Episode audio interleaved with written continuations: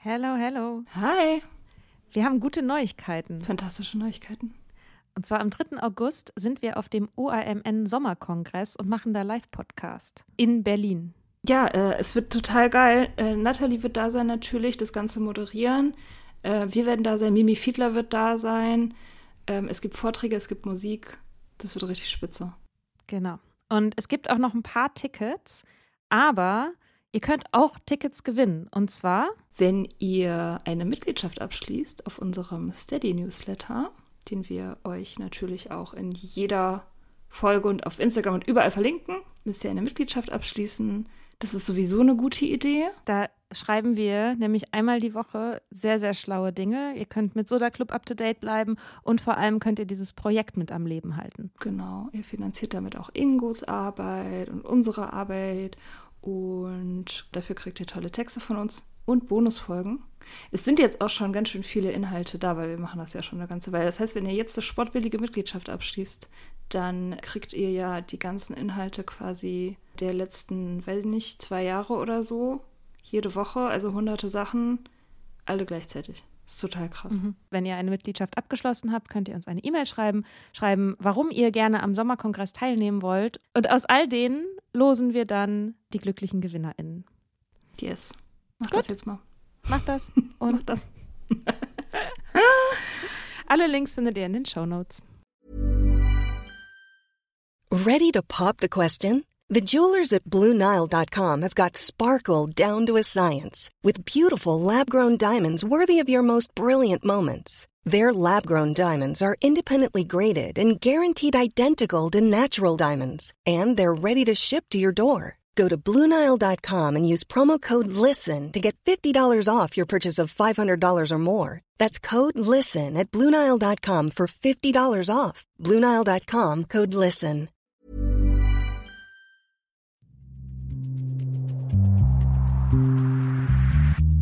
Hi.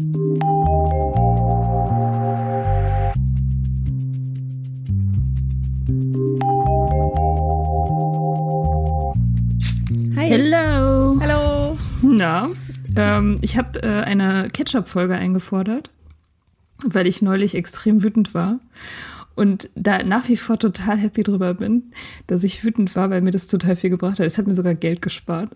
Was? Wow, dann ist es natürlich, also wenn man die Wut auch noch finanziell nutzen kann. Ja, ja, ja. Also gut, ich habe nichts verdient, ich habe nur was nicht ausgegeben. So, aber dennoch. ja, das war jetzt ein guter Teaser. Ähm, Ja, ja, die erzähl. Wut, die Wut. Pass auf. Ich bin ähm, in letzter Zeit ein bisschen weniger Fahrrad gefahren, weil es viel geregnet hat und beim Regen bin ich wie so eine Katze, da will ich nicht, will ich nicht raus. Und deswegen bin ich Bahn gefahren. BVG heißt es in Berlin. Ähm, und es ist, es ist furchtbar, es ist sowieso furchtbar. Ich meine, man, man hat sowieso viele Gründe, wütend zu sein in der Bahn in Berlin. Äh, ähm, aber an dem Tag war es wirklich die Hölle. Ich bin auf dem Bahnsteig von der S-Bahn. Die Bahn fuhr gerade ein. Und ich bin halt direkt in die Bahn reingelaufen. Und ich habe so eine Ticket-App, mit der ich das Ticket halt so, also das habe ich schon gekauft und das aktiviert man dann so, ne? Man drückt auf den Knopf und dann aktiviert man das. Ich in die Bahn rein, Tür geht auf, ich aktiviere das Ticket und dann, ich, die Tür ist noch nicht mal zu und dann steht direkt vor mir so ein Controletti. So ein junger Typ, so 23 oder so, und sagt so, Ticket. Und ich zeige ihm so das Telefon und aber das Ticket ist noch nicht richtig hochgeladen. Also das rechnet noch. Der Typ sieht, also der hat also gesehen, ich bin gerade eingestiegen, habe auf das Ticket gedrückt und es lädt gerade hoch so. Und er so aussteigen. Und ich so was? Und er so ja, ähm, du musst im Gesetz steht, du musst das Ticket auf dem Bahnsteig kaufen, bevor du in die in den Zug einsteigst, sonst gilt das nicht. So. Ich so, das ist jetzt nicht dein Ernst. Das ist nicht dein Ernst, Bitch. Ähm, ja, doch, Ausweis. Und ich so, da war ich schon wirklich auf 180. Ich gebe dir meinen Ausweis nicht. Ich gebe dir meinen Ausweis nicht. Auf gar keinen Fall mache ich das. Du hast, du hast es gesehen, du weißt, du hast alle Informationen. Du bist jetzt gerade einfach nur ein Arschloch. Und er so, da muss ich jetzt die Bundespolizei anrufen. Und ich gut, dann ruf jetzt mal die Bundespolizei. Und da war ich schon richtig auf Krawall gebürstet. Ich meinte so, ich will jetzt Bundespolizei. Ich will jetzt das ganze Programm. Ich will jetzt. Ich will jetzt Bundespolizei. Ja, ist auch will, ein guter T-Shirt-Spruch. ich dachte so, boah, wenn ich mir das jetzt schon reinziehe und diese 60 Euro bezahlen muss, dann will ich jetzt auch richtig Drama. Ich will jetzt dieses Fass so richtig aufmachen. Ich will jetzt fünf Beamte, die da alle anrücken, am besten mit Handschellen und mir alle erzählen, dass ich dieses Ticket drei Sekunden zu spät gelöst habe. So. Wasserwerfer. Ja, alles so richtig, richtig Drama. So, ich war, ich hatte ja. Zeit. So, ich hätte das also, mhm. ne? Ich meinte so, ihr Schweine. Ich habe den auch richtig, also ich habe den total beleidigt und so. Ich bin wirklich ausgerastet, wie lange nicht mehr auf diesem Bahnsteig. Und der war dann so, ich meine, der hat wahrscheinlich damit gerechnet, dass ich das einfach zahle und gut, weil das die meisten Leute einfach so machen, ne? Ist ja auch eine Autoritätsperson und so, da habe ich ja sowieso Probleme mit. Der meinte dann so, ja, ich mache ja auch nur meinen Job und so. Ich finde das für scheißegal. Ich will jetzt Bundespolizei. und dann ähm, meinte er so, okay, dann mache ich heute mal eine Ausnahme. Und da hat er mich gehen lassen. Ah, geil. ja, aber dann habe ich tatsächlich, ich habe bestimmt noch zwei Stunden gebraucht, um wieder runterzukommen. Ich konnte dann auch erstmal nicht arbeiten. Ich war so wütend. Ich, ich wirklich, also das hat mich auch nicht befriedigt dann, ähm, dass er mich hat gehen lassen, weil ich das so ungerecht fand. Ich fand das so schlimm. Ja, eigentlich wäre es vielleicht sogar noch besser gewesen, wenn es eskaliert wäre, ne? Dann ja. wäre es einmal so explodiert. Ja. Und so ja, war es so vielleicht ein bisschen antiklimaktisch. Ja. Ja. Ja, Bundespolizei, keine Ahnung. Also mit der ich es auch noch nichts zu tun gehabt vorher. ich will jetzt Bundespolizei. ja, geil. Ja. Glückwunsch dazu. Ja, das war gute Wut. Also da hat sich richtig gelohnt. Das nächste Mal flippe ich wieder aus. Ich habe heute, das ist, hat über bei weitem nicht Bundespolizei. Wir müssen Eskalationsstufen ähm, der Wut. Genau. ist Bundespolizei. Ja. ähm, ich habe ähm, ja, ich habe aber heute einem Kollegen gesagt, der was verkackt hat und mir dadurch Arbeit auf den Schreibtisch. Also nicht verkackt, sondern einfach nur hat er dich nicht gemacht. genommen. Okay. Nee, nee, sondern einfach nur nicht reagiert auf was Wichtiges, was alle, also naja, ist auch egal, worum es genau ging, aber auf jeden Fall habe ich, also ich habe sein Problem natürlich dann gelöst. Aber ich habe gesagt, ich finde es richtig scheiße. Okay, cool. Und? Wie hat er reagiert? Hat sich sehr entschuldigt. War so ein bisschen kleinlaut. Okay. Weil ich fand das so, ich fand das so unverschämt, wenn man dann das, weil es ist ja mein Job, dieses Problem dann zu lösen, ne? Also es ist ja dann, gehört ja, das ist ja dann so ein bisschen meine Aufgabe, weil ich sozusagen das wenn du in so einem Projekt zum Beispiel bist und jemand anders verkackt und du hältst aber den Kopf für das Projekt und das Projekt muss irgendwie laufen, dann musst du ja die Probleme lösen, weil sonst bist, äh, bist du ja am Ende die Gearschte so, ne? Mhm. Und ähm, das war mir aber irgendwie wichtig, das einmal kommuniziert zu haben, dass ich eigentlich gar massiv keinen Bock darauf habe, dieses Problem zu lösen, weil ich das nicht verursacht habe und es sehr ja. einfach zu vermeiden gewesen wäre. Ja. So. Ja. Ja, fand ich mich auch gut. Das ist, ja, das finde ich auch immer sehr gut. Das ist auch wichtig, dass man diese, äh, dass man diese Sachen dann nicht in sich selbst zurückhält, sondern mhm. dahin bringt, wo sie auch hingehören. Zu den mhm. Leuten, die es verkacken. Mhm. Ja. Ja, ich habe auch ständig so Situationen mit Kunden, ne? Also, das passiert ganz oft, dass sie, dass die Kunden irgendwas, also irgendwelche, keine Ahnung, Feedbackschleifen zum Beispiel nicht anständig machen. Mhm. Und dann bin ich natürlich immer am Ende schuld. Mhm. Und, aber die wussten alles, sie hatten alle Informationen. Sorry. Feedbackschleifen verkacken kostet halt Geld. Not my problem. Ja, sehr gut. Ja.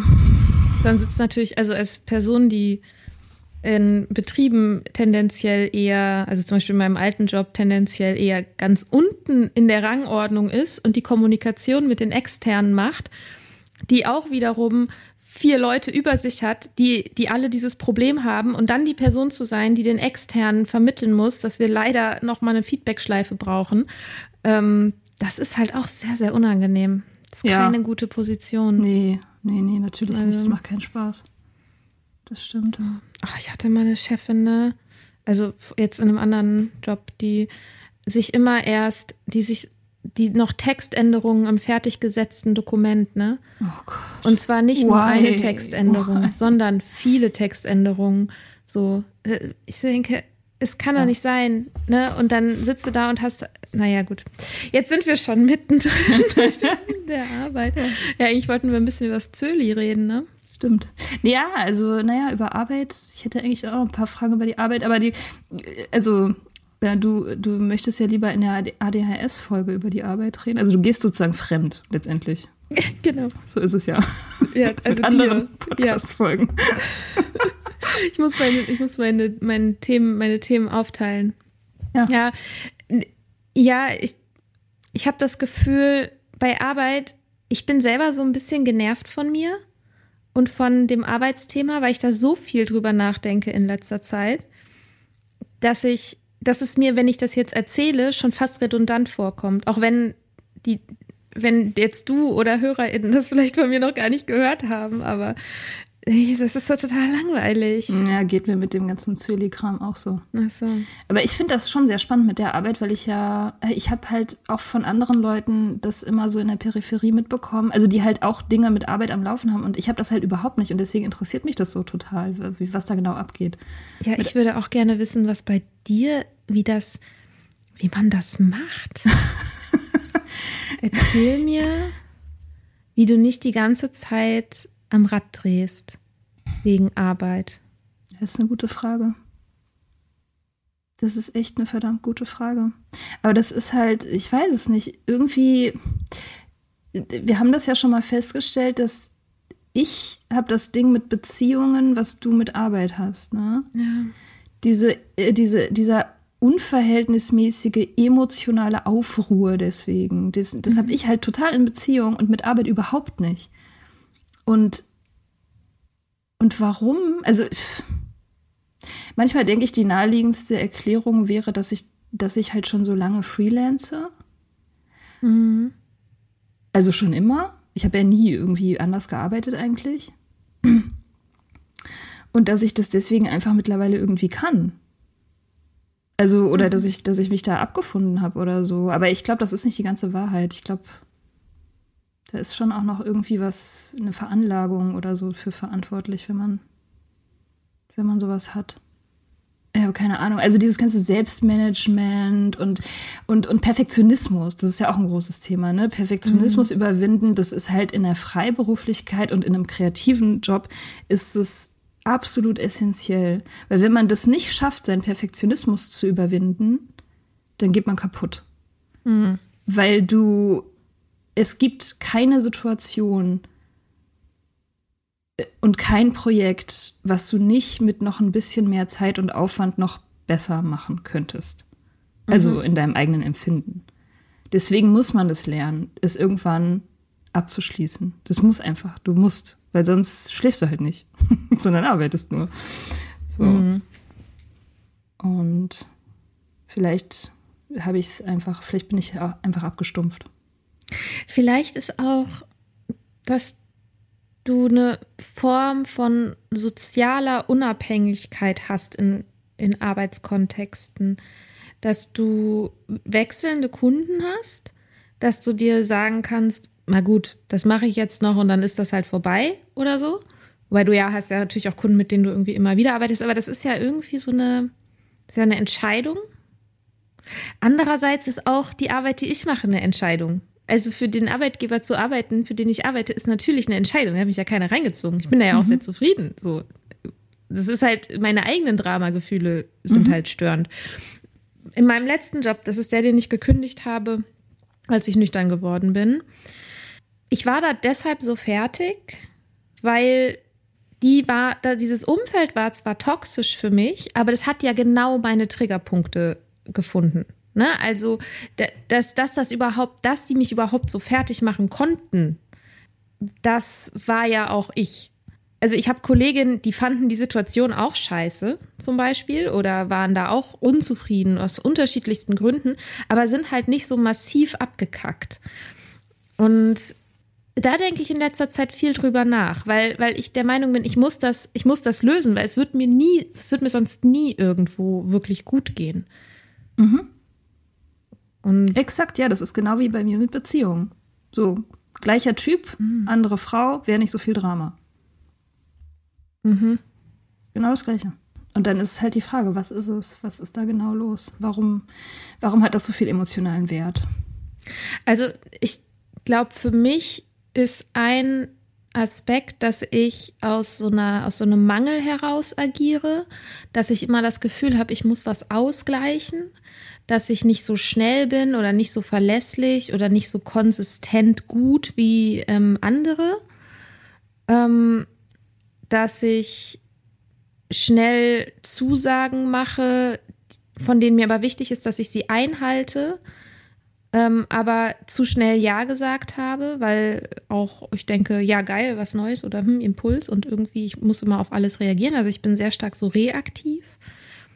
Ähm, zumindest so auch emotional. Also ich glaube, das ist, wenn Leute mich jetzt sehen würden bei der Arbeit, die würden jetzt gar nicht sagen, dass ich so mega reaktiv bin oder so. Ne? Das äh, eigentlich gar nicht. Aber sozusagen, dass das Emotionale ist sozusagen was Reaktives. Und dass ich versuche, Sicherheit herzustellen. Sicherheit und Wertschätzung. Und von beidem kann ich nie genug bekommen. Äh, Sicherheit im Sinne von finanzieller Sicherheit, Stabilität, also was für Sicherheit? Ich will, dass alle mich lieben und mich für die beste Kollegin halten, die sie jemals hatten. Wow, oh Gott, das klingt anstrengend. Ja, ist es auch. Okay. Vielleicht ein bisschen übertrieben, aber doch so, dass, ja. Und, und was mir aber aufgefallen ist, ist, dass ich ganz lange daran so rumgearbeitet habe, so von wegen, oh, ich muss besser Nein sagen, ich muss mich besser abgrenzen lernen und so.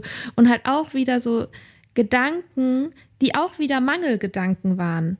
Na, also ich versuche Sicherheit herzustellen, aber die Gedanken die ich habe, um das zu tun, sind halt Gedanken, die mich verunsichern, weil es, sie sich immer auf was beziehen, was ich nicht kann oder was ich noch nicht kann oder was ich lernen muss oder was ich besser können müsste. Mhm. So. Und deswegen, das übe ich gerade. Für mich mhm. selber gedanklich so Mantren zu haben, so, ich bin eine gute und engagierte Mitarbeiterin. Mhm. Zum Beispiel. Ist gerade ein Gedanke, den ich übe. Weil, weil das, das bin ich auch wirklich und das glaube ich auch. Da bin ich fest von überzeugt. Das schließt aber nicht aus, dass ich nicht auch mal was verkacke. Ja. Interesting. Ich habe gestern mit einem Freund geredet. Das ist der, den ich eigentlich nicht treffen sollte wegen Zöli. Ist das der Programmierer? Nee. Ähm, das ist so ein uralt, mit dem hatte ich mal, der hat mich mal richtig fertig gemacht emotional, aber jetzt nicht mehr. Keine Ahnung. Das ist so ein Ach, Thema. der, ja, ja. Mhm, ich glaub, Auf jeden weiß. Fall, äh, der, äh, wir haben auch über Arbeit geredet gestern, zufälligerweise auch so über dieses Thema Nein sagen, weil er meinte, er kann auch sehr schwer Nein sagen. Und er meinte, dass er mit, einem, mit seinem Freund geredet hat und der hat ihm geraten, immer, wenn er Ja sagen will, zu irgendwelchen nebensächlichen Sachen, die halt an ihn herangetragen werden, die leicht zu machen sind, wo leicht Anerkennung bei rausspringt, dass er jedes Mal, bevor er dazu Ja sagt, darüber nachdenken muss, dass das bedeutet, dass er zu seinen Prioritäten Nein sagt. Also wenn mhm. du zu so einer, wenn jetzt jemand sagt, so schreib mir doch mal kurz mhm. irgendwie diese 500 Wörter oder so, und wenn du dann dazu Ja sagst, auch wenn es kurzfristig irgendwie nice ist, bedeutet es aber, du sagst Nein zu den 500 Wörtern, die du eigentlich für deinen Roman schreiben könntest. Mhm. Keine Ahnung, vielleicht hilft das. Ich weiß es nicht. Ja, muss ich mal ausprobieren. Ja, ich finde Nein sagen mittlerweile ja richtig, richtig gut. Mache ich voll gerne. Mhm. Ich übe mich auch. Ich werde, ich werde besser. Mhm. Wie ist denn, also ich meine, Zöli ist ja sozusagen Lebensge Lebenseinstellung gewordenes Nein sagen. Ist das so? Musstest du schon, musstest du schon zu jemandem Nein sagen? Meinem Ex-Ex, ja. Der wollte ja Sex mhm. haben. der hat mich, habe ich auch, habe ich das, habe ich das schon erzählt? In der, in der Lulu-Folge? Stimmt, ja, in der Lulu-Folge. Oder war das off-air? Ich weiß es gerade ehrlich nee, gesagt. Nee, nee, das war, das war in der ja. Folge, ja. ja. Genau, da habe ich, äh, da hab ich erzählt, ich habe mich mit meinem Ex-Ex getroffen, mit dem ich eigentlich ursprünglich nie wieder reden wollte. Und der hat, der wollte Sex mit mir haben, weil er gerade Liebeskummer hat. Mhm. Ähm, da dachte er sich so, ey, die Ische, die war doch früher immer Game. Ist vielleicht immer noch Game, kann ich mal versuchen. Niedriger Einsatz, kann man ja mal fragen. Da musste ich Nein sagen. Aber das war nicht schwer. Mhm. Das war das einfachste Nein seit langer, langer Zeit. Und ansonsten, nee, also ansonsten, ich, da ich ja nicht date und auch nicht äh, in die Verlegenheit komme, also ich treffe ja niemand Neues im Prinzip. Also mein Job äh, bringt mich ja nicht in Kontakt mit zehn neuen Leuten täglich. Insofern kann ich mich jetzt auch nicht über zu viele Angebote beschweren. ja. ja, es ist tatsächlich sehr unspektakulär. Mhm. Für mich zumindest, also es ist halt einfach, es ist so ein bisschen, also Lifestyle gebrandeter Normalzustand eigentlich, oder? Also es ist so, ich habe letztens so einen Beitrag auf Instagram gesehen über irgendeine Frau, die sagt, ähm, dass sie sich so dagegen stellt, dass man mit 30 schon so verheiratet sein muss und Kinder haben und so. Und ich dachte so, hä? Ist das nicht total normal? Also, hä? Ich verstehe nicht, warum darüber jetzt, der, weiß nicht, ob das Deutschlandfunk war oder so, warum es dazu jetzt so einen Beitrag geben muss, dass man als Frau auch mit 30 noch nicht Kinder haben muss. Ich dachte, das hatten wir das. Das ist doch normal. Also es gibt da ähm, einen großen Unterschied zwischen Stadt und Land. Hm. Das habe ich, also ich habe ja, ich hatte eine Freundin, die mittlerweile eine Ex-Freundin ist, die äh, ist aufs Brandenburgische in die Pampa gezogen, also wirklich in so ein Dorf, wo irgendwie, keine Ahnung, 90 Leute wohnen oder so. Und da ist es tatsächlich so. Da wirst du ganz komisch angeguckt, wenn du mit 23 noch nicht verheiratet bist und Kinder hast. Oder mit mhm. 25, keine Ahnung. Das ist schon, und ich, also in unserer urbanen äh, Bubble ist das natürlich kein kein Thema. Also bei mir mhm. im Umfeld, da fangen die Leute jetzt an, Kinder zu machen. So. Ja. Mit Mitte 30. Ja. Nee, aber hält das Zülli, was, was du dir davon versprochen hast? Dass ich meine freie Zeit mit Arbeit verbringe? Mhm. ja, da hatte ich schon, da hatte ich gar keine Sorge. da wusste ich genau. Das hat auch äh, der, der Text, den du, ähm, den ich von dir heute äh, redigiert habe, hat da bei dem Satz dachte ich so, mh, der Satz ist mit der freien Zeit, die nun übrig ist, passiert das, was mit freier Zeit meistens passiert. Sie wird unbemerkt von Arbeit geschluckt. Mhm. Mhm. Wirklich auch unbemerkt, ne? Also du, du denkst dir so, eigentlich müsste ich doch jetzt, das ist wie bei Momo. Hast du Momo gelesen? Mhm, Diesen ja, grauen Herren, die immer sagen so, äh, mhm. spar dir Zeit, spar dir Zeit und so und am Ende ist keine Zeit mehr da. So, du ja. sparst die ganze Zeit und hetzt dich voll ab und am Ende fragst du dich so, wo ist sie eigentlich die ganze Zeit? Die wollte ich doch sparen. Genau so ist mhm. es der Typ hatte echt einen Punkt, ey. Boah, was für ein Buch. Voll das gute Buch. Ja, voll. Prophetisch. Ich habe das, hab das früher voll gerne Leuten vorgelesen. Das ist einfach richtig, richtig gut. Und wie, aber ich meine, eigentlich war das ja auch der Hintergrund so ein bisschen so Liebeskummerverarbeitung. Das läuft. Also da. das funktioniert wirklich gut. Ich habe ja am Anfang ähm, also als es noch ganz schlimm war, als es ganz frisch war, habe ich mir ja so ein paar äh, so Hörbücher reingezogen und Selbsthilfekram und so und Interviews zu dem Thema, weil ich das ganz wissenschaftlich angehen wollte. Also ich mhm. wollte das so, so, so, so hart wie möglich abkürzen und so schnell wie möglich darüber hinweg sein. Und es gibt ein so ein Buch, ich habe es nicht gelesen, aber ich habe ein paar Interviews mit der Frau, die es geschrieben hat, gehört. Das heißt ähm, irgendwie so wie Liebeskummer überwinden in 99 Tagen oder so. Oder, oder, oder ja, irgendwie so ist der Titel mit 99 Tagen. Und ich dachte so, hm, 99 Tage, das klingt gut. Drei Monate, das, that's fine. Und ähm, ja, und ich habe irgendwie versucht, alles richtig zu machen jetzt in der Zeit. Ich habe meine Gefühle gefühlt und ähm, sie zugelassen und Sachen aufgeschrieben, wenn sie hochgekommen sind. Ich habe mich an die, an die Regeln gehalten, keinen Kontakt zu haben. Was habe ich noch gemacht? Ähm, ja, ich habe halt die ganzen Sachen gemacht, ne? Anständig schlafen, anständig essen, trainieren, Freunde treffen, so. Also alles Krass. richtig gemacht. Mhm. Und dann, also ich hatte zwischendurch fiese Rückschläge, die ganz überraschend über mich hineingebrochen sind, wo ich wirklich tageweise teilweise einfach nicht klargekommen bin. Also wo ich einfach nur geheult habe und nicht geschlafen habe und so, Albträume hatte. Aber dann irgendwann habe ich gemerkt, so krass, ich glaube, ich bin jetzt schon drei Tage komplett schmerzfrei. Und dann habe ich nachgerechnet. Und du wirst es nicht glauben, es waren genau 99 Tage. Nein. Nein. Ohne Scheiß. Ich war echt ein bisschen spookt so. Ich dachte so, wow, das kann nicht sein. Ähm, ja, aber war so. Also ich meine, danach war noch, also ich hatte schon auch immer noch ein paar Albträume und komische Tage und so und PMS-Phasen und so. Aber ich glaube, ich bin echt über, äh, über den Berg. Also ich kann wieder, ähm, also ich bin aus diesem Schwarz-Weiß-Denken raus. Das merke ich total. Ähm, also wenn man so in akutem Schmerz ist, dann hat man ja ganz extrem dieses Schwarz-Weiß-Denken. Entweder es war alles nur gut und es ist äh, unendlich traurig und nicht wieder gut zu machen, dass es vorbei ist, oder es war alles ganz schlimm und ein riesiger Fehler. Mhm. So, wenn man so sehr leidet, dann gibt es halt nichts dazwischen. Und ich merke, wie dieses, dieser Zwischenraum wiederkommt. Also wie ich wieder merke, so, ähm, ich kann es differenziert betrachten.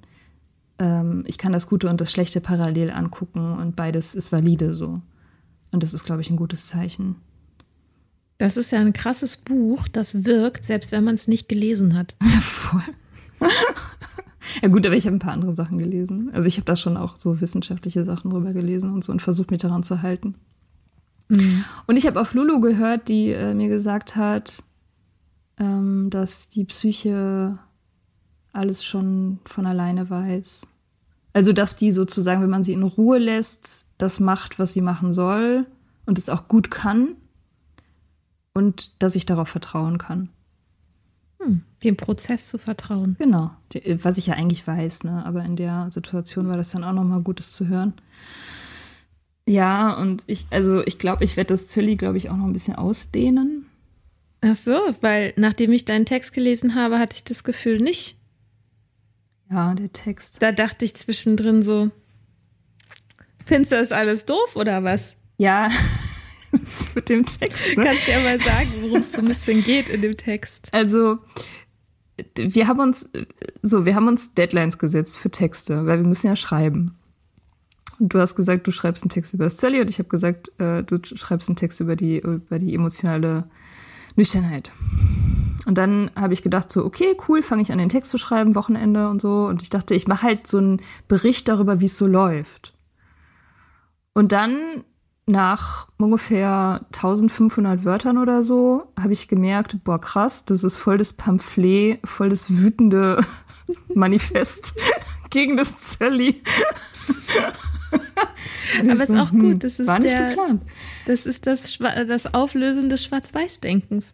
Zu ja. glauben, dass ein, eine Sache auf jeden Fall retten wird und es daran nichts zu kritisieren gibt. Das stimmt. Ja, das ist, das ist ein gutes Zeichen. Obwohl ich ja sagen muss, also ich meine, ich hatte ja von vornherein, hatte ich ja schon gewisse Einwände. Also das, das war ja bei mir nie so richtig, also ich habe es ja nicht glorifiziert und ich habe auch nicht gedacht, das ist jetzt die Rettung oder so.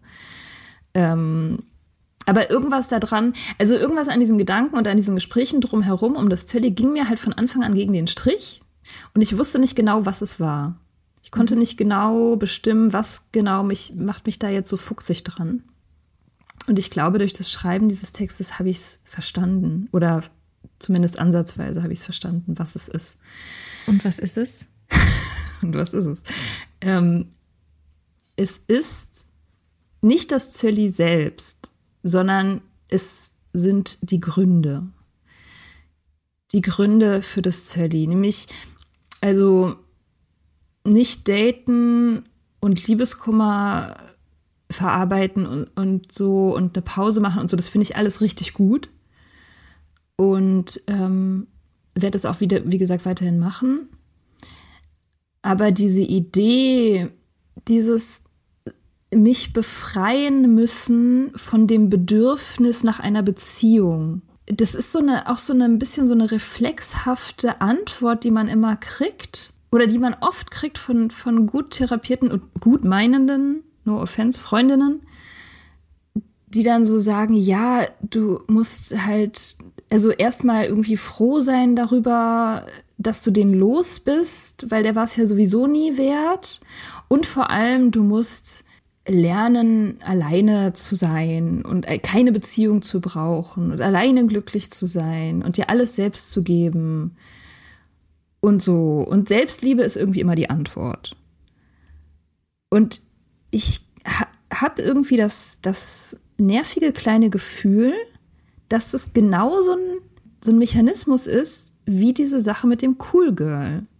Nämlich, dass ich meine eigenen Gefühle und Bedürfnisse irgendwie negiere und pathologisiere, um so eine falsche Art von Unabhängigkeit zu erreichen.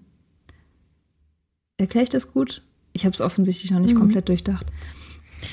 Ja, also ich, ähm, ich kann auf jeden Fall diesen Punkt verstehen. Ähm, das hört man ja auch immer mal wieder. Ja, wenn du aufgehört hast zu suchen, dann begegnet dir dein Traummann oder mhm. so. So, da, also das ist, ähm, dass das Ziel ist nicht allein zu sein und das Ziel ist auch nicht allein zu bleiben, sondern das Alleinsein ist ein Mittel zum Zweck, nicht mehr allein sein zu müssen, aber allein sein zu können. Mhm. Und damit, also negiert man die Erfahrung des Alleinseins. Ich kenne übrigens einen guten Autor, der da gerade ein gutes Buch zugeschrieben hat. Wer könnte das wohl sein? ähm, und gleichzeitig nutzt man sozusagen seinen eigenen Selbstwert als ein Mittel zum Zweck, um etwas zu bekommen, was gesellschaftlich anerkannt ist. Mhm. Und ich finde, das ist einfach in diesem System, in dem wir leben, schwingt das immer mit. Es ist immer die Frage da, beute ich mich quasi gerade selbst aus, zum Beispiel emotional, versuche, geht es hier um Marktwert herstellen, geht es hier um eine Pathologisierung von Gefühlen, die vielleicht ähm, unbequem sind oder die vielleicht ähm, gesellschaftlichen Erwartungen zuwiderlaufen. Und das kann ich schon verstehen. Also man kann das Zöli nämlich genauso, man kann das genauso machen, man kann das genauso deuten. Und vielleicht ist das auch das, was sein Kumpel hat damals irgendwie Irgendein Kumpel von dir hat gesagt, das klingt so super spätkapitalistisch oder so, was mhm. ihr da macht. Ja, voll. Vielleicht hat er das gemeint. Mhm, habe ich auch gedacht. Habe ich auch erst gedacht, als ich den Text geschrieben habe, tatsächlich. Ich dachte so, ah ja, deswegen meinte er neoliberal. Das war das Ach, Wort. Er meinte neoliberal. Und ich dachte, äh, ja, genau, haben wir ja noch drüber geredet. Das ist äh, mhm. äh, Quatsch. Aber tatsächlich habe ich das, ich habe ja auch, ich habe das gemacht wie mit allen Sachen. Ich habe mir halt äh, Literatur reingezogen bis zum Get No, um das zu verstehen. Und ich habe unter anderem Eva Illutz gelesen. Mhm, so die OG. Die, ja, die, die OG der, der Liebessoziologie. Äh, die hat Und einen, was ist OG? Original Gangster. Kennst du das nicht? Nein. Okay, das muss ich dann. Das ist viel zu ghetto, die Sprache. OG.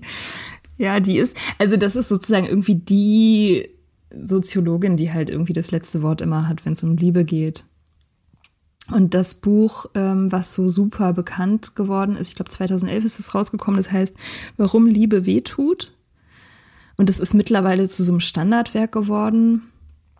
Es ist unfassbar interessant. Es ist wirklich, es ist super dicht. Also es, man braucht ewig, um das durchzulesen. Ich habe es auch noch nicht komplett durch, aber es ist echt spannend, wirklich. Also wie die beleuchtet sozusagen, wie unsere Emotionen bezüglich der Liebe und der romantischen Beziehung sich so über die Jahrhunderte verändert haben mhm. durch unsere Praxis, ähm, wie wir, wie wir heiraten und wie Heiratsmärkte entstehen und wie man eben so im 18. Jahrhundert das gemacht hat und wie anders das war im Vergleich zu heute wie, was für andere Motivationen die Leute hatten. Und das war völlig anders strukturiert. Und voll viele Sachen, die wir heute als ganz selbstverständlich wahrnehmen, bei denen wir das Gefühl haben, das ist immer schon so gewesen, ist total neu.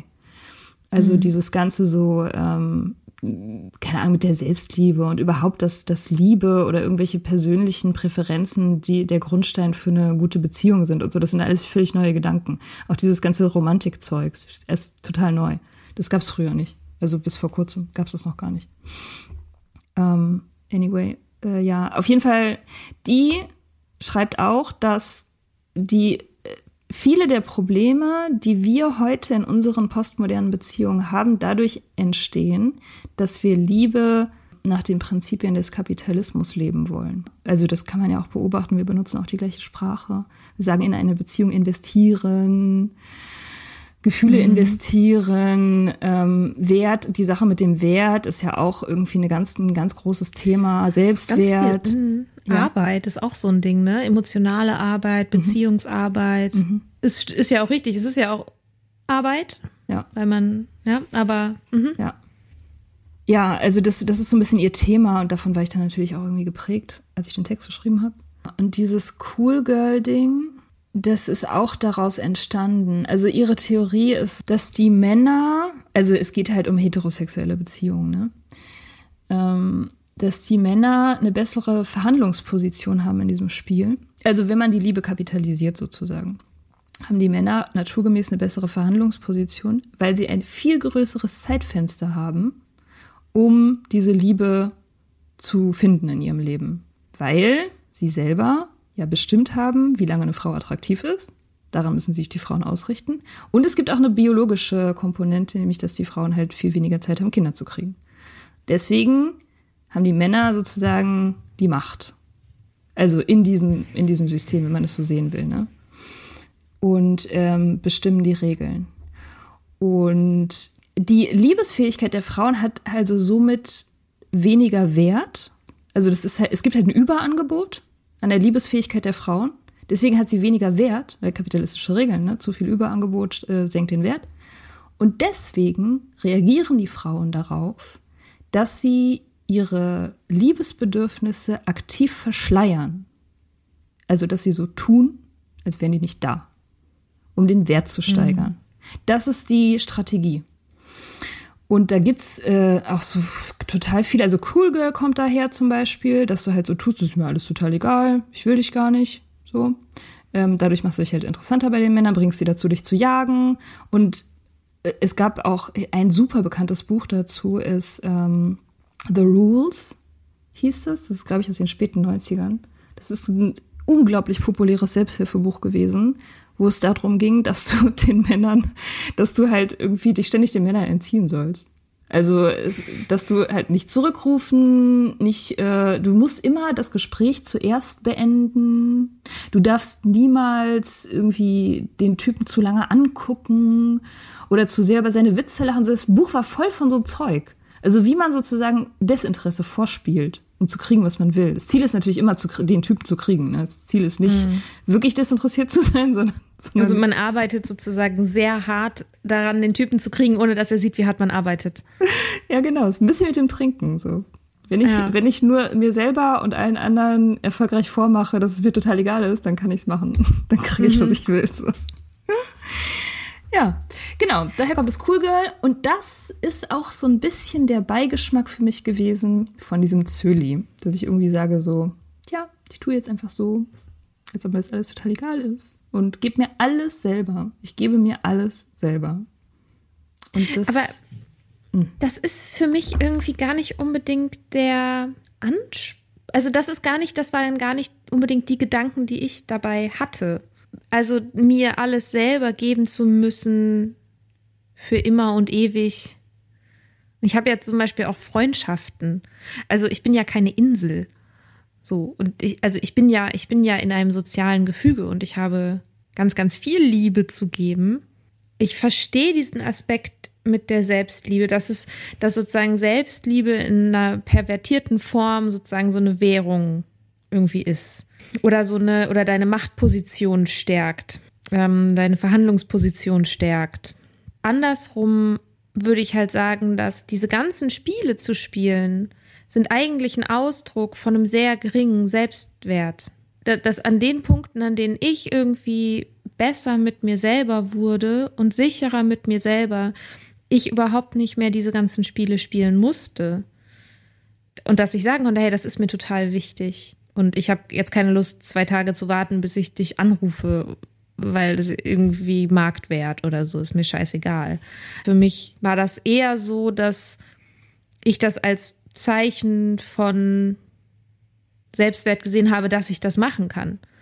Das, und dass es aber natürlich, natürlich risky ist. Dass es natürlich sein kann, dass die andere Person dann das irgendwie doof findet und dann aber damit sein zu können, dass die andere Person es doof findet. Mhm. Also nicht so viel Angst vor den Gefühlen zu haben, die dadurch ausgelöst werden, dass ich abgelehnt werde.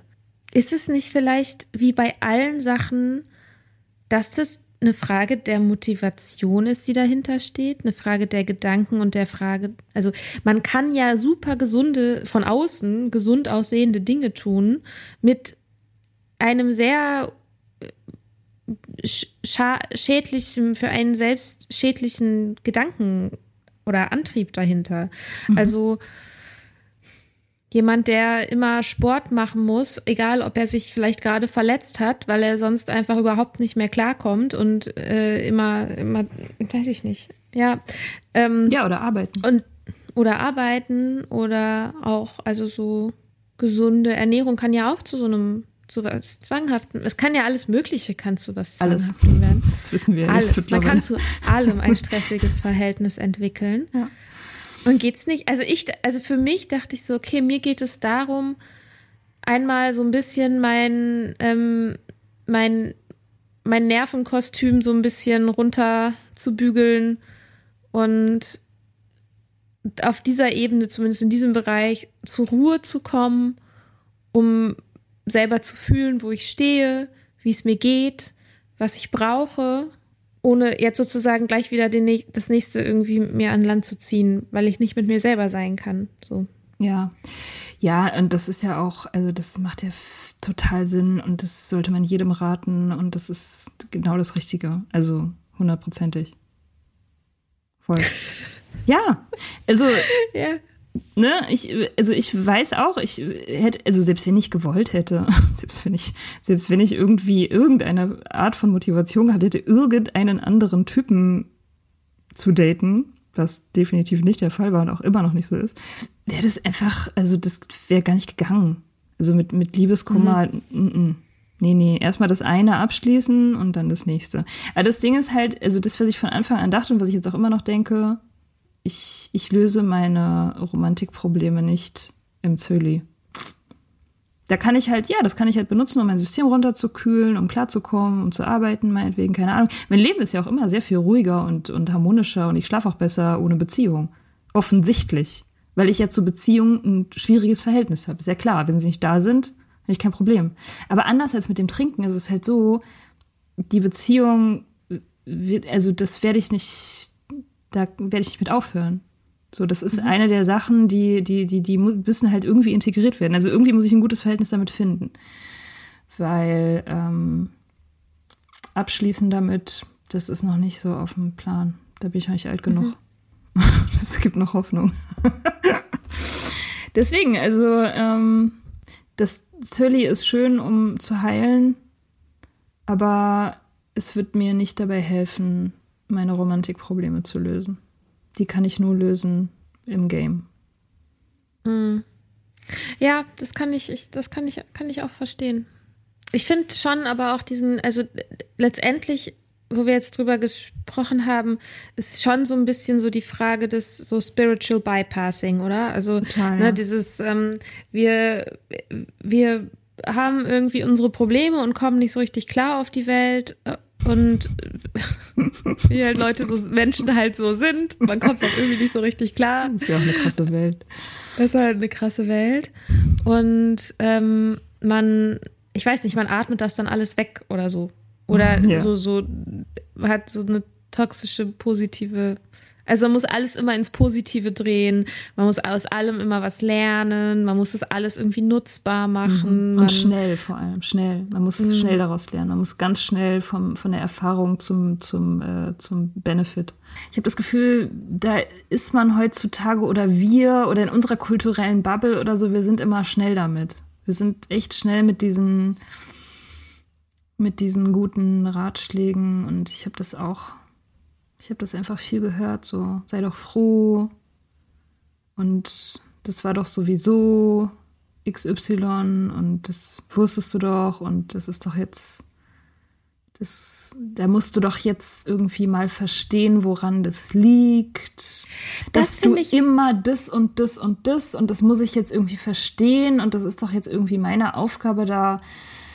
So. Ah. Ehrlich gesagt klingt das aber gerade sehr nach den Dingen, die du selber gesagt hast. Ja, das ist, ich bin ja auch, also ich, ich nehme mich da auch nicht raus. Ich komme ja aus dieser Therapiekultur. Und ich mache das ja auch. Ich mache das auch bei anderen. Ich will ja auch nur helfen. Die anderen wollen ja auch nur helfen. Das ist ja, ist ja schon so. Und ich glaube auch, dass da ja, da ist ja was dran, dass man irgendwelche Muster hat und so. Aber trotzdem, also irgendwie, ich merke, mir geht's einfach besser, wenn ich einfach mal nichts lernen kann. Wenn es einfach mal okay ist, dass ich mal kurz nichts lerne und es einfach ja. scheiße finde, wie es gelaufen ist. Und unnötig. Ja. Ich hätte mir das sparen können. Okay, ich habe jetzt einen Regelkatalog. Ich habe jetzt einen neuen, längeren Regelkatalog mit Sachen, Ach. die ich in Zukunft nicht mehr tolerieren werde und von Geil. denen ich mir sehr viel verspreche, dass mich das, okay, dass mich das in Zukunft schützt. Aber ich sollte auch diesen Regelkatalog nicht allzu ernst nehmen, weil wenn der mich betrügt, dann werde ich wieder wütend auf mich selber sein, dass ich es nicht schon vorher wusste beim nächsten Mal. Ich glaube, das ist so ein bisschen der Punkt, dass man wenn man sagt, so ja, man muss da jetzt draus lernen und, hm, und Muster und so, dass man so der Meinung ist, dass es ja eigentlich alles schon angelegt war, dass es den Bach runtergehen wird. Und das finde ich falsch. Mhm. Also quasi im Nachhinein die Erfahrung anzugucken und zu sagen, na ja, das hätte, wusste man doch einfach. Ist so, ja, nee, ah, ah. Natürlich, ja, kannst du im Nachhinein immer sagen, ja, hätte man irgendwie wissen können, aber nee, weiß man halt nicht. Und das finde ich unfair. Ja. Und auch wenig hilfreich. Ja, total. Hat man ja nichts von. Außer dass man das nächste Mal noch verschreckter da sitzt und die ganze Zeit am Analysieren ist, ob das jetzt gerade ein Zeichen dafür ist, dass es alles den Bach runtergeht. Ja. Aber dieser Regelkatalog, der würde mich interessieren. ja. Ähm, ja, ich, also ich kann, ich kann nicht alle Regeln verraten, weil die sind erstmal individuell. Also jeder braucht seinen eigenen Regelkatalog, weil der Regelkatalog wird ja dadurch, dadurch geboren, dass du dir darüber klar bist, was du willst, ne, was dir wichtig ist. Und mhm. da musst du halt dann Regeln machen. Und es gibt aber ein paar, würde ich sagen, die sind für alle ganz gut anwendbar. Also zum Beispiel Regel Nummer eins ist, ähm, hör darauf, was die Ex sagt. Wenn du irgendwelche Informationen darüber hast, was die Ex deines jetzigen Beziehungspartners über die Beziehung und die Gründe ihres Scheiterns sagt, dann glaub dieser Person und nicht dir selbst. Und auch nicht dem Typen, sondern der Ex. Weil die weiß es besser. Und in der Hinsicht muss ich wirklich sagen, das habe ich immer missachtet. Und speziell bei der letzten Beziehung hatte ich sehr konkrete Informationen darüber, was die Ex so dachte. Und im Nachhinein würde ich sagen, ja, die Frau hat richtig Plan. Aber ich war natürlich in meiner ersten Verliebtheit, war ich so, nein, ach Quatsch, das liegt bestimmt daran, dass sie irgendwie einfach ein bisschen zickig ist oder so. Ich sehe das ja gar nicht. Dieser Typ ist so gut, der verhält sich gar nicht so, wie sie das gesagt hat. So, hallo, ich meine, es waren die ersten drei Monate. Natürlich verhält der Typ sich nicht so, wie die Ex nach zehn Jahren das erlebt hat. Aber die Frau weiß mehr als du. Ist so. Die kennt ihn besser. Mhm. Da ich hätte, wollen wir nicht ähm, mal eine Folge machen, wo wir, ähm, ich bin ja gerade da, also wo wir mal so einen Regelkatalog mal auf, also wo du uns deinen Regelkatalog vorstellst. Ja. Und vielleicht habe ich auch noch ein paar Ideen. Ich, also ich kann halt, ich kann nicht alle Regeln sagen, glaube ich, weil natürlich die Regeln, die ich habe, auch spezifisch also sehr viel Aufschluss darüber geben, was in der Beziehung passiert ist. Und das wäre dann mhm. irgendwie so ein bisschen mit der Anonymität ein bisschen schwierig. Ähm, ja, aber ja, was gibt's denn noch? Ja. Wir, wir, können, ja, können wir ja mal in einer. Ich bin gerade anscheinend bin ich gerade auf einem Trip, wo ich so so ein Schritteprogramme entwerfen will. Aber so Listen sind ja auch. Ich habe neulich äh, was von Melissa Fibos gelesen und die schreibt an einer Stelle dass Listen irgendwie so ein Weg sind, irgendwie mit der Welt zu dealen. Also so Listen mhm. und, und, und so Ab Abhakpunkte und so. Und ich konnte mich damit total gut identifizieren. So Listen geben einem so ein Gefühl von Sicherheit. Ne? Mhm. Ja. Ja, aber ja, also doch, es gibt ein paar gute, ich habe ein paar gute Regeln. Auch, auch die Sache mit dem, das habe ich glaube ich schon mal erzählt, ähm, wenn der Typ gerade erst getrennt ist, Finger weg. Also ich würde sagen, ich würde es nicht mehr unter einem Jahr machen. Also wenn der Typ mir erzählt, er ist unter einem Jahr äh, Single, würde ich sagen, uh -uh. nee, danke. Warte, warte lieber. Man kann sich ja, man kann die Telefonnummer behalten, kann sich ja später nochmal melden. So. Ist ja kein Problem. Ist ja nicht weg. Oder wenn der Typ, das werde ich auch nie wieder machen, wenn der Typ mir sowas erzählt wie, ich weiß noch nicht so genau, wie mein Leben aussehen soll oder so. Ich weiß nicht so genau, was ich von einer Beziehung oder einem Job oder von irgendwas, was ich da genau will. Gut, ich meine, wenn der Typ Anfang 20 ist. Klar, okay, ja, klar, wenn er Anfang 20 ist, voll okay. Das, dann ist es okay. Aber wenn aber jemand. Dann, aber dann willst du von dem wahrscheinlich auch keiner. Also, naja, vielleicht willst du irgendwas ja. anderes von dem. Willst du das Chili ausdehnen? Willst du es dann doch bis Spätsommer machen, weil es ja so gut läuft? Ich könnte mir vorstellen, dass das einfach automatisch passiert. Dass es einfach, dass es einfach automatisch ausgedehnt wird, weil ich, mm, weil es mir nicht mehr so oft passiert, dass ich Leute treffe, die ich richtig toll finde. Männer treffe, die ich richtig toll finde. Das stimmt. Das passiert mir einfach sehr, sehr selten. Mhm. Insofern wird es wahrscheinlich einfach indefinitely, bis der Richtige kommt. ja. Gott. Ja. Ja. Okay. Ja, ich muss aufpassen, dass ich das nicht zu sehr zerdenke. Ach Quatsch. Hm? Bei dir doch nicht. oh Gott. Ähm, ich wäre daran interessiert, wenn jemand mal einen Text schreiben möchte für uns, fürs, für Soda Mag. Zum Beispiel übers Zöli. Das würde mich interessieren, mhm. wie das bei anderen Leuten ist. Das Man kann ja auch nicht immer nur über sich selber reden und lesen und schreiben. Okay, bis bald. Tschüss. Ciao. Wir hoffen, dir hat diese Folge gefallen. Wenn du mit Soda Club up to date bleiben willst, dann kannst du das auf sodaclub.com. Dort findest du nicht nur alle Podcast-Folgen, sondern auch das Soda Mag, Magazin für Unabhängigkeit. Wenn du Steady-Mitglied wirst, kannst du unsere Arbeit unterstützen und bekommst noch dazu unseren Newsletter voller geiler Bonusinhalte. Schreib uns für Feedback, Fragen und Themenvorschläge. Wir lesen alles. Und wenn du ein Sternchen bei Apple Podcasts und Herzchen bei Instagram gibst, dann lieben wir dich für immer. Bis bald auf sodaclub.com.